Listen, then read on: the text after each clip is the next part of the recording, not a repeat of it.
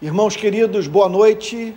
O texto para o qual eu gostaria de chamar a atenção de todos, é, a partir de agora, é o que se encontra no Evangelho de João, capítulo 8. Minha intenção hoje, portanto, é fazer uma análise dessa passagem é, na perspectiva de seguir a proposta dessa série de pregações, que é a de nós tratarmos daqueles textos das Sagradas Escrituras que mostram Cristo em confronto com as lideranças das instituições religiosas do seu tempo. E esse é um texto clássico sobre o tema. Diz assim então João capítulo 8, verso 1. Jesus, no entanto, foi para o Monte das Oliveiras de madrugada, voltou novamente para o templo e todo o povo se reuniu em volta dele. E Jesus, assentados, ensinava. Então os escribas e fariseus trouxeram à presença dele uma mulher surpreendida em adultério. E fazendo-a ficar em pé no meio de todos, disseram a Jesus: Mestre, esta mulher foi surpreendida em flagrante adultério. Na lei, Moisés nos ordenou que tais mulheres sejam apedrejadas. E o Senhor o que tem a dizer? Eles diziam isso tentando para terem de que o acusar, mas Jesus, inclinando-se, escrevia na terra com o dedo. Como eles insistiam na pergunta, Jesus se levantou e lhes disse: Quem de vocês estiver sem pecado, seja o primeiro a tirar uma pedra nela. Inclinando-se novamente, continuou a escrever no chão. Mas eles, ouvindo essa resposta, foram saindo um por um, a começar pelos mais velhos até os últimos, ficando só Jesus e a mulher em pé diante dele. Levantando-se, Jesus perguntou a ela: Mulher, onde estão eles? Ninguém condenou você? Ela respondeu: Ninguém, Senhor. Então Jesus disse: Também eu não a condeno, vá e não peque mais. Ninguém se envolve impunemente com a instituição religiosa. É real a possibilidade de sermos moídos pela máquina eclesiástica. Sendo assim, Cristo é visto nas Escrituras ensinando as pessoas a como se proteger de homens como padres, pastores, bispos e teólogos. É necessária tal preocupação? Para responder, basta pensar no poder de homens que se apresentam como porta-vozes da divindade, capazes de interpretar com exatidão as Escrituras e aplicá-las infalivelmente, e aptos a ter acesso à consciência de homens e mulheres que os veem como mediadores entre Deus e os seres humanos. Esses religiosos transformam indivíduos comuns em homens bomba, plenos de ódio, saqueiam os bens dos sobrecarregados de culpa e põe a seu serviço os que pensam que servir-lhes significa servir a Deus. A história das instituições religiosas representativas das mais diversas religiões está repleta da tirania exercida por clérigos. O relato sobre a mulher flagrada em adultério, que foi salva do tribunal eclesiástico por Cristo, é a narrativa bíblica que melhor revela o espírito do Evangelho e como esse mesmo Evangelho pode nos salvar dos recursos de morte que se encontram nas mãos dos detentores e administradores do poder espiritual. Após descer do Monte das Oliveiras, Cristo é encontrado no templo ensinando. Que jamais nos esqueçamos do fato de que o Senhor Jesus movido por sua compaixão pelos seres humanos, é frequentemente visto nas narrativas bíblicas ensinando a verdade. Cristo a comunica aos homens, porque parte dos problemas que enfrentamos na vida advém da falta de entendimento espiritual. Precisamos desesperadamente da verdade, não mediada pelos interesses pecaminosos de pensadores, ideólogos e pregadores. Carecemos de luz a fim de sabermos quem somos, de onde viemos e para onde vamos. Saber quem é Deus, aprender a não o confundir com o diabo e conhecer o que ele espera de nós é essencial para que não nos relacionemos com um simulacro da divindade, que além de não encantar, apavora. Então, a imagem desse simulacro é explorada por aqueles que precisam de uma divindade caprichosa, inconstante, incerta, a fim de manipular consciências, produzir temores infundados e sujeitar ao seu capricho vidas humanas. Em mais de uma ocasião, ouvir pessoas testemunharem algo que, que me parece comum em muitas denominações evangélicas do país. Pessoas contam que foram amaldiçoadas pelos seus pastores ao tomar a decisão de sair de determinada igreja em razão da teologia rasa, das tolices que são proferidas do púlpito, dos desatinos da liderança ou da falta de transparência financeira tais líderes vaticinam que as mesmas não se ajustarão em nenhuma igreja, uma vez que para eles o reino de Cristo está circunscrito ao seu império eclesiástico. Julgam esses religiosos que ninguém no país consegue enxergar no mundo espiritual o que eles enxergam. Há quem acredite nessa maldição e sofra.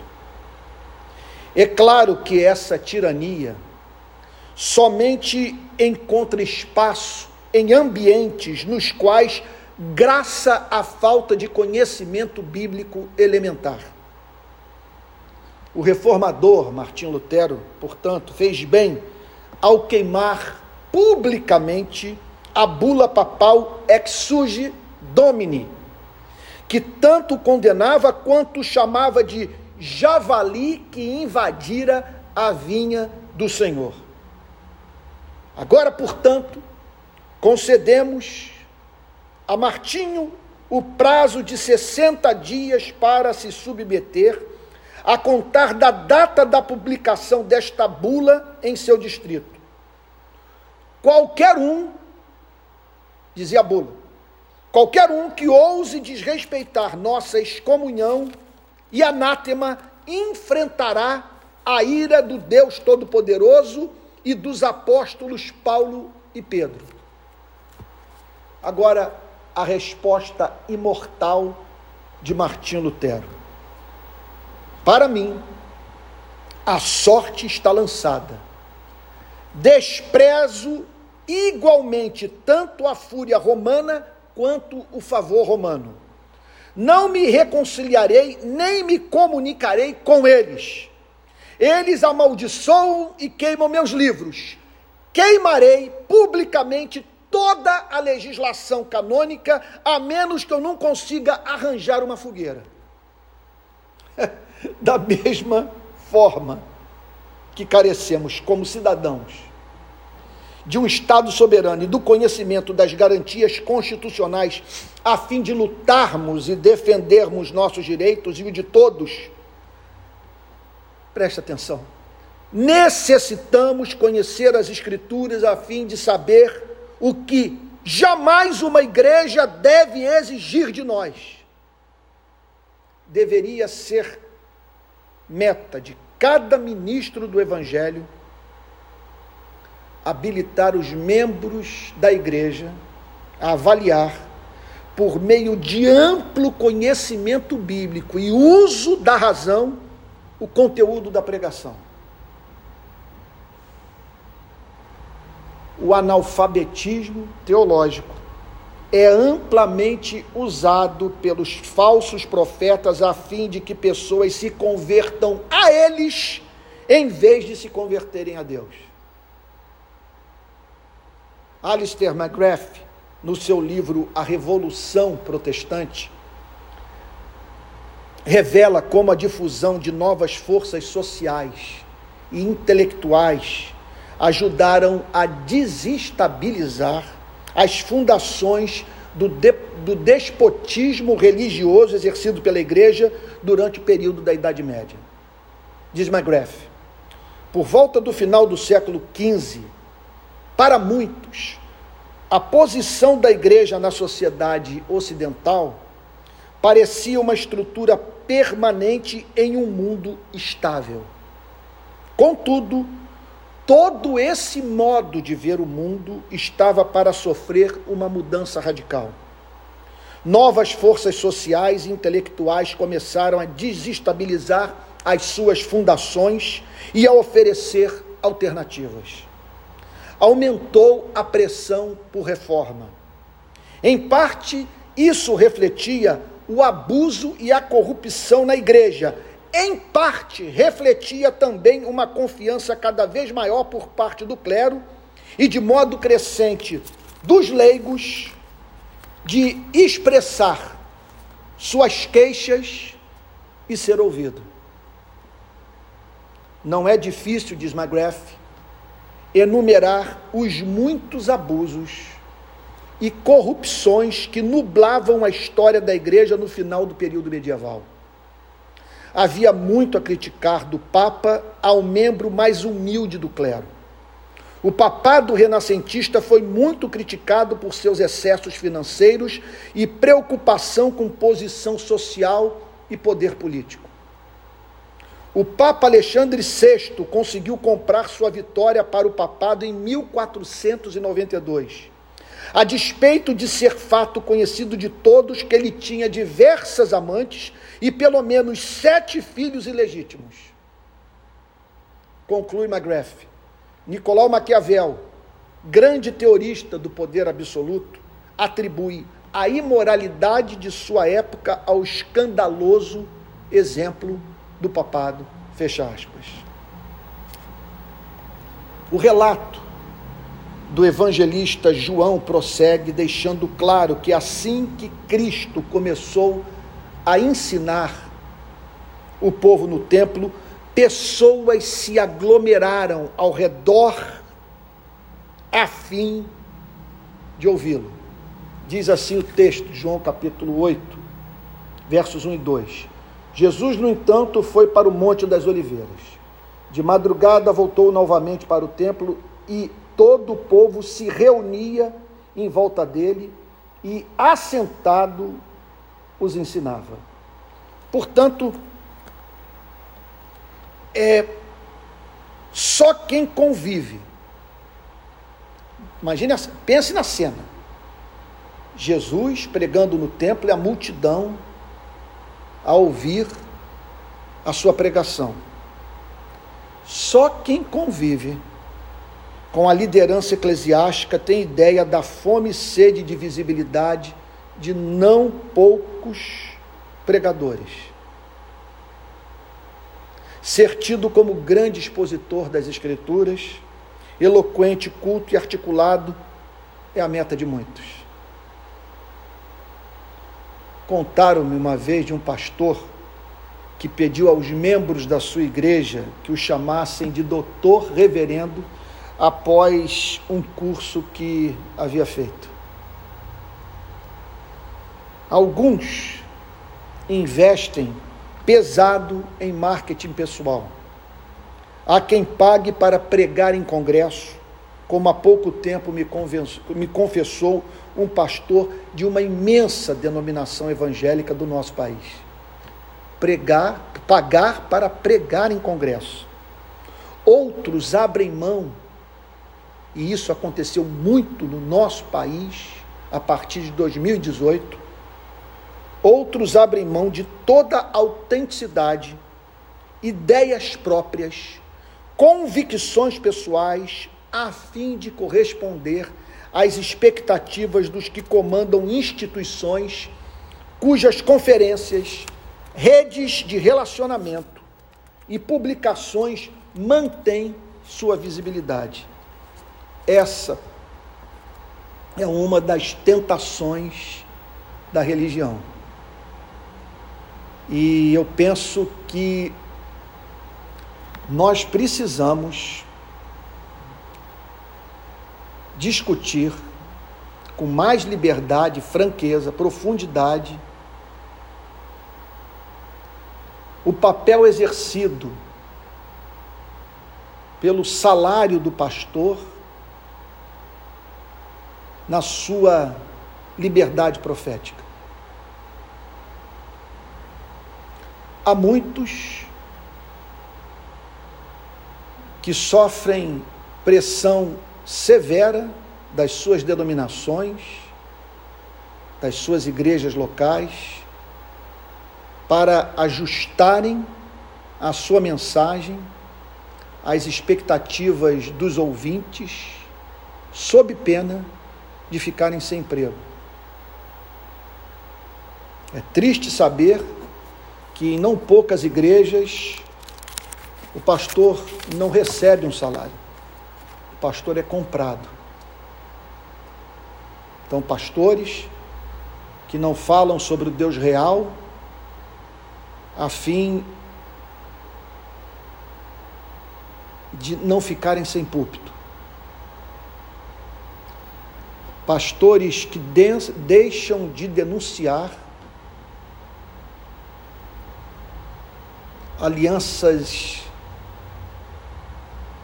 espúrias que militam contra a credibilidade do Evangelho, contra a credibilidade da igreja e glória do Evangelho, por medo de não terem como botar o pão na mesa de casa. Portanto, se é algo que nós temos que discutir. Muitos pastores, para terem essa autonomia, optam por dividir o seu tempo exercendo uma atividade secular. Não tem nenhum problema com isso. Agora, o campo da teologia, ele é tão vasto que eu não conheço um só pastor com seu tempo dividido e que tenha a erudição desses homens que marcaram a história da igreja, por terem se dedicado a ela de tempo integral. Para se dedicarem de tempo integral, contudo, esses pregadores precisam do sustento financeiro da instituição. E aí que entra uma diabólica amarra profética que só é enfrentada e tem sido enfrentada por alguns pregadores que amaram mais a glória de Deus do que a glória dos homens e que entenderam que a eles cabe tomar sua cruz, ir após Cristo e por isso, mantendo-se fiéis ao Evangelho a um alto custo pessoal e não só para ele mas para a sua família. Esses deveriam ser especialmente honrados por nós. A experiência, portanto, de Cristo nos ensina que ninguém deveria desejar ser um grande pregador ou teólogo. Voltemos à cena. Jesus cercado por uma multidão pregando a palavra de Deus. É o sonho de muitos. E essa experiência nos ensina que ninguém deveria ser um grande, desejar ser um grande pregador ou teólogo, mas sim almejar ser um grande amante de Deus e dos homens.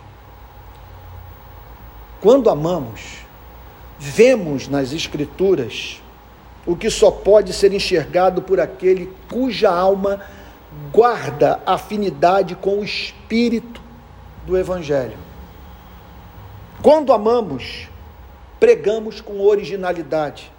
Quando amamos, pregamos deixando claro que nos interessamos pelas pessoas. Quando amamos, somos preservados dos atos falhos da vaidade. Quando amamos, pregamos com os olhos úmidos. Quando amamos, o que há de reprimível no ser vaza, a verdade flui e os homens passam a se interessar pelo que temos a dizer. Jesus pregava com amor. Não peça a Deus eloquência, púlpito, seguidores nas redes sociais, convites para palestrar em congressos teológicos. Peça perturbação pelo estado da humanidade, compaixão pelo que sofre, encanto pela graça, perplexidade face à obra de Cristo na cruz e percepção do caráter incerto e transitório da sua vida. Nada mais triste que ver um jovem tornar-se membro da igreja, familiarizar-se com política eclesiástica, ambicionar postos na estrutura denominacional e deixar de ser o irmão mais novo da parábola do filho pródigo transformando-se em um respeitável fariseu. O púlpito é um lugar perigoso para os filhos de Adão. Como escreveu Charles Spurgeon no seu clássico Lições aos meus alunos. Abre aspas. Se quero pregar o evangelho, só posso usar a própria voz Daí devo aprimorar as minhas virtudes vocais. Só posso pensar com o meu cérebro e sentir com o meu coração. Portanto, devo educar as minhas faculdades intelectuais e emocionais. Só posso chorar e agonizar pelas almas com a minha própria natureza renovada. Portanto, devo manter vigilantemente a ternura que havia em Cristo. Ser-me-ão vão suprir minha biblioteca ou organizar sociedades ou fazer planos se eu negligenciar o cultivo de mim mesmo. É impossível ler isso aqui e não ficar abalado. Eu estou lendo e por dentro clamando por misericórdia. Spurgeon prossegue dizendo: Ser-me-ão vão, permita-me repetir, suprir minha biblioteca, organizar sociedades ou fazer planos, se eu negligenciar o cultivo de mim mesmo, pois livros, agências e sistemas só remotamente são instrumentos da minha santa vocação. Quando o pregador é pobre de graça, qualquer benefício permanente que poderia resultar do seu ministério, em geral, será fraco e completamente desproporcional ao que se poderia esperar Fecha aspas. Verso 3. Então os escribas e fariseus trouxeram à presença dele uma mulher surpreendida em adultério e, fazendo-a ficar em pé no meio de todos, disseram a Jesus: Mestre, esta mulher foi surpreendida em flagrante adultério.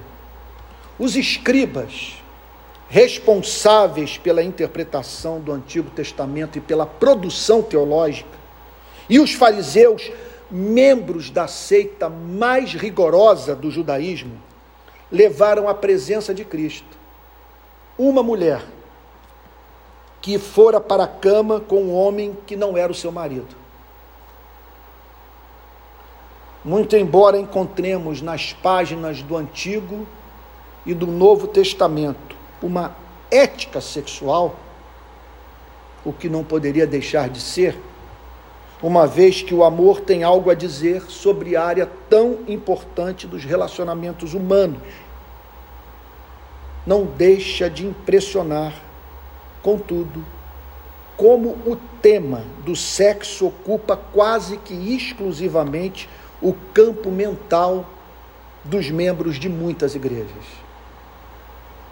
Há uma moral reducionista presente nas mais diferentes culturas religiosas que restringe suas preocupações a tabaco, álcool e sexo. Todo o conteúdo da ética, portanto, acaba sendo reduzido nesses ambientes àquilo que qualquer homem não regenerado é capaz de praticar. Declara Peter Berg numa passagem que pode ser aplicada à cultura religiosa do Brasil. É um texto extraordinário, eu vou ler pausadamente. Abre aspas. O fundamentalismo protestante. Deixa eu tomar uma aguinha aqui.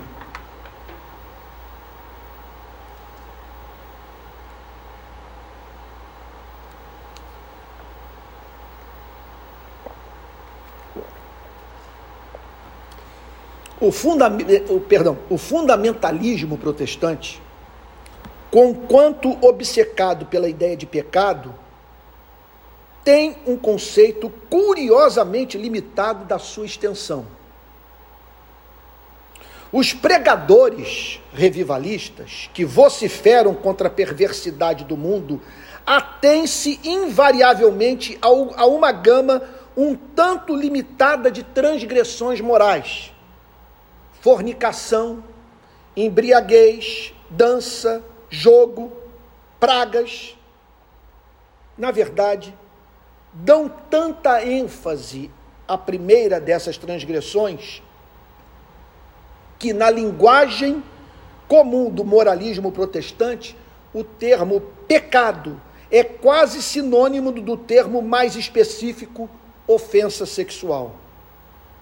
Diga-se o que se disser a respeito desse rol de atos perniciosos. Todos eles têm em comum seu caráter essencialmente privado. Na verdade, se um pregador revivalista chega a mencionar questões públicas, será geralmente em termos da corrupção privada dos detentores de cargos públicos. Em outras palavras, não há preocupação, preocupação nessa moral reducionista com esse sistema de exploração que legitima essa espécie de escravidão velada que rege as relações trabalhistas nos mundos capitalistas. Na verdade, é, no mundo capitalista. Na verdade, não conheço um só caso, mesmo nas chamadas é, nações progressistas, mesmo naquelas que tentaram impla, impla, implementar algo como o comunismo, o modelo político-econômico que não tivesse como fundamento a exploração do homem pelo homem. E é triste saber que essa espécie gravíssima de, de iniquidade, que atinge frontalmente a família, destrói casamentos, não seja objeto da preocupação de muitos protestantes no norte das Américas, bem como no sul das Américas.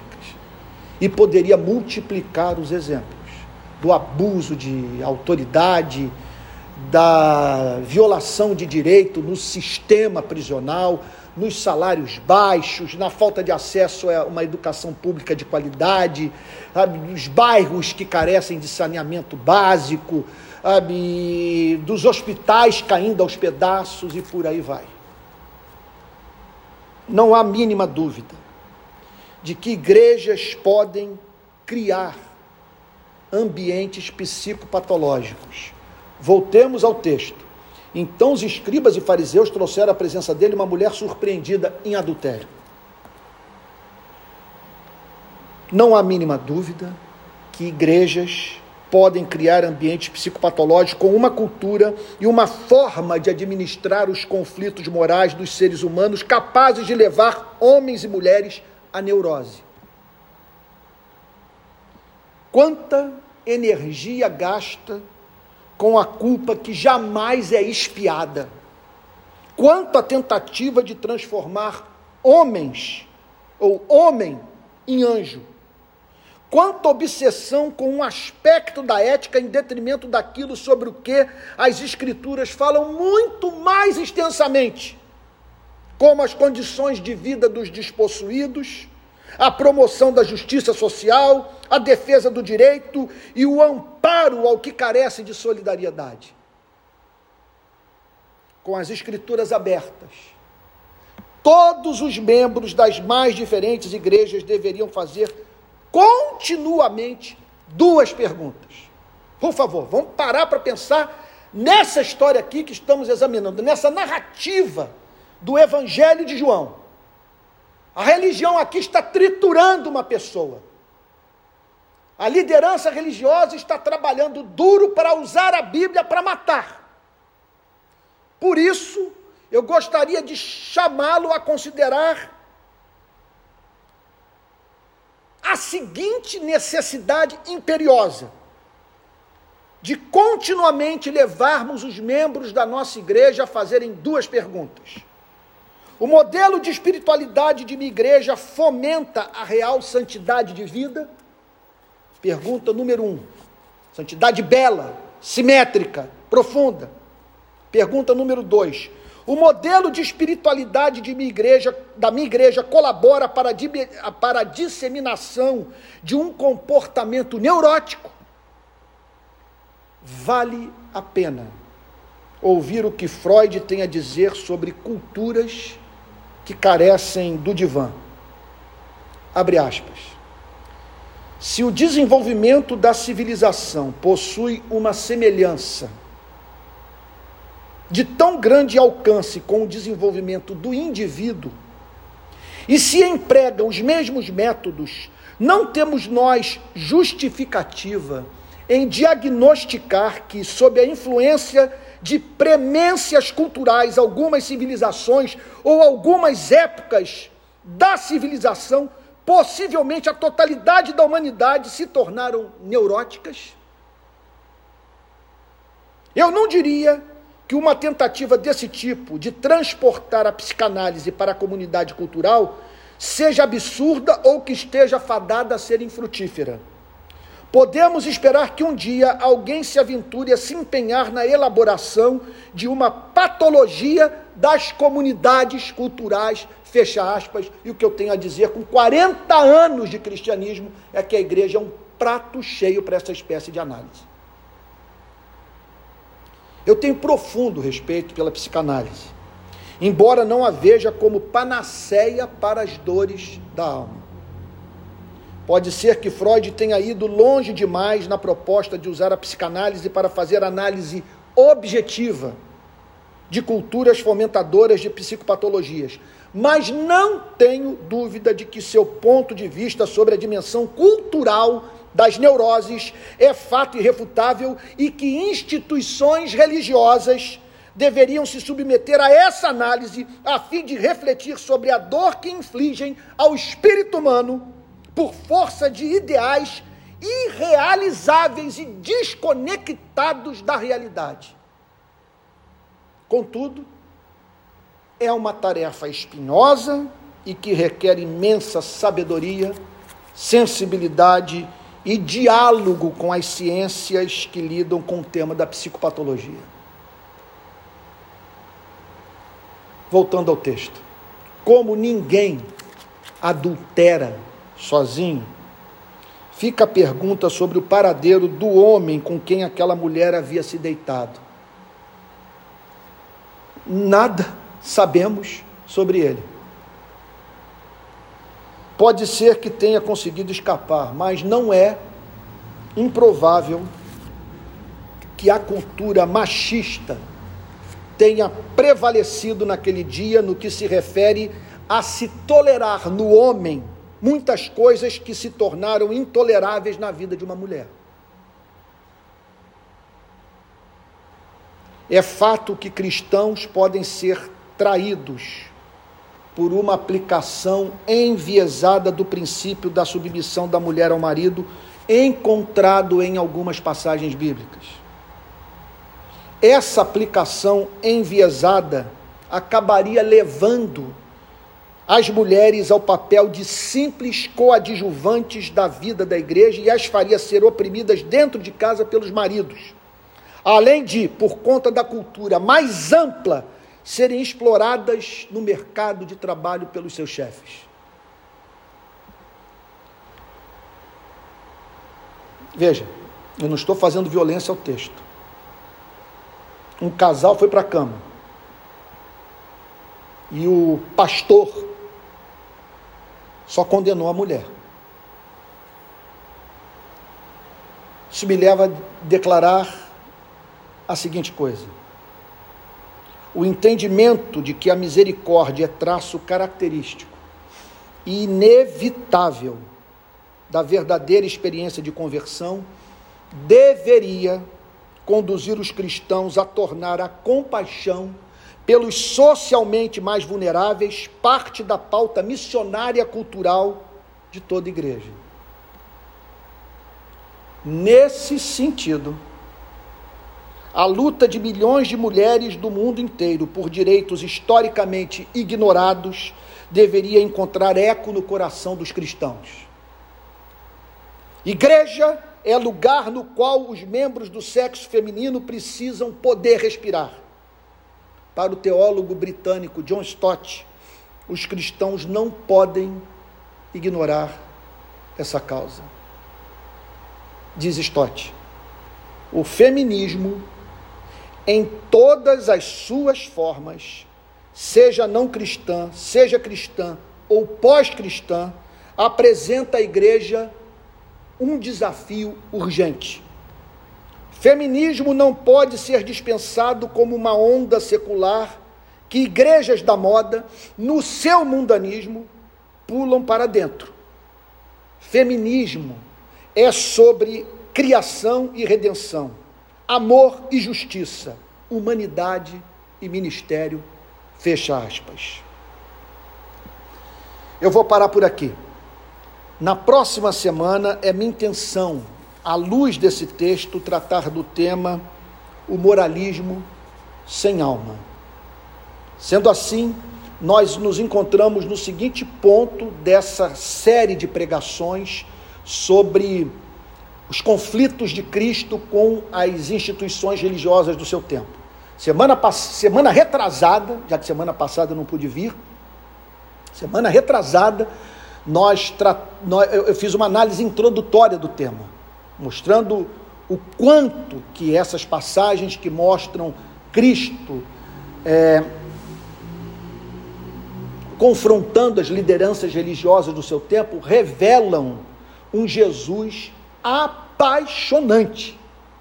Eu, eu estimulo a, desde já, interpretar, fazer essa interpretação enviesada, ou, ou por esse prisma, por essa perspectiva do ministério, da mensagem, da vida do nosso Senhor e Salvador Jesus Cristo. Analise esses textos que apare, apresentam Cristo travando essa batalha com escribas e, e, e, e, fariseus e sacerdotes do seu tempo.